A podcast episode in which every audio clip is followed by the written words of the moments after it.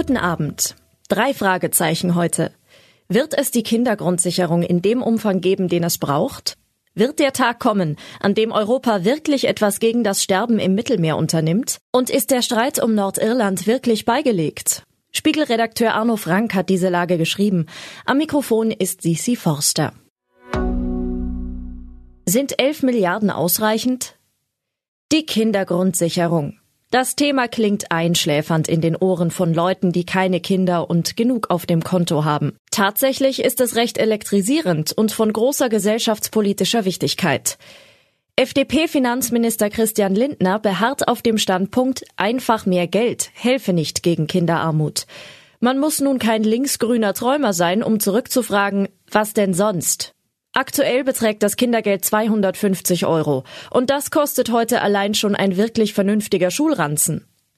Die grüne Familienministerin Lisa Paus hätte nun von Kassenwart Lindner gern 11 Milliarden Euro, um das im Koalitionsvertrag vereinbarte Projekt endlich anzuschieben. Im Gespräch mit meinen Kolleginnen Christine Haug und Silke Focken sagt sie, die Kindergrundsicherung ist das wichtigste sozialpolitische Projekt dieser Bundesregierung, müsse daher Priorität haben. Einerseits ist das richtig, andererseits fordert bereits der Verteidigungsminister Boris Pistorius vergleichbar vehement so etwas wie eine Soldatengrundsicherung. Das Sondervermögen von 100 Milliarden Euro für sein Ressort reicht ihm schon heute hinten und vorne nicht. Sind 200 Menschen viel?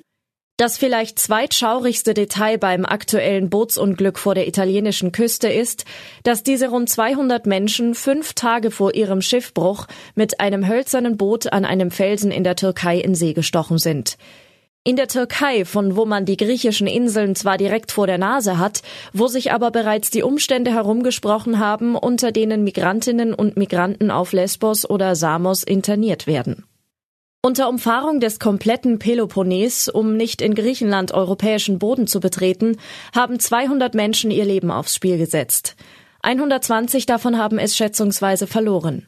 Die Opfer sind noch nicht geborgen, da ist die Havarie bereits Politikum. Da steht dann der kalabrische Regierungspräsident vor der Kamera und spricht, diese Art der Tragödie hätte vorher vermieden werden müssen. Und Europa darf uns nicht im Stich lassen.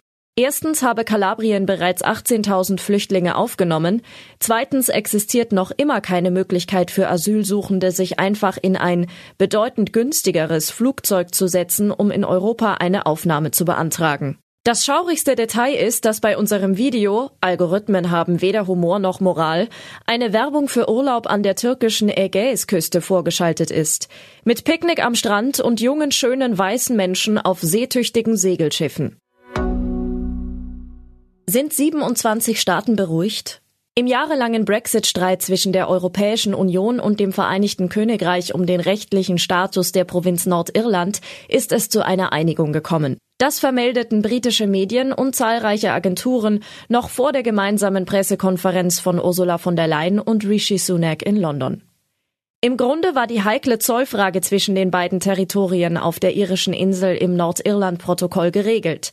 Demnach sollte es zwischen Nordirland und Irland keine harten Zollgrenzen mehr geben.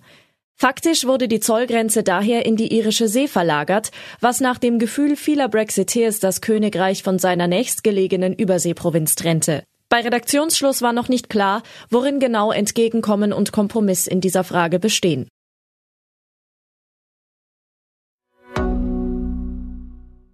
Was sonst noch wichtig ist.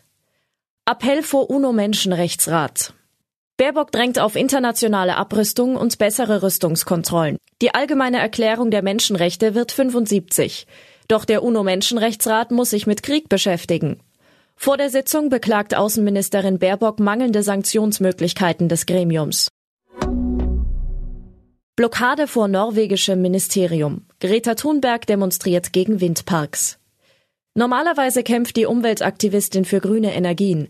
Doch nun blockiert sie Norwegens Energieministerium, weil ein Windpark die Rechte indigener Völker beschneidet. Verwickelt ist auch ein deutsches Unternehmen. Studie aus Südkorea kommt zu überraschendem Schluss. Je reicher das Land, desto unglücklicher seine Jugendlichen. Steigt in einem Land der Wohlstand, sind Erwachsene zufriedener. Für Jugendliche gilt offenbar das Gegenteil, sagen Forscher. Ein Grund dafür, hohe Bildungserwartungen von Eltern und Lehrern. Soweit die Lage am Abend. Alle aktuellen Entwicklungen finden Sie auf spiegel.de.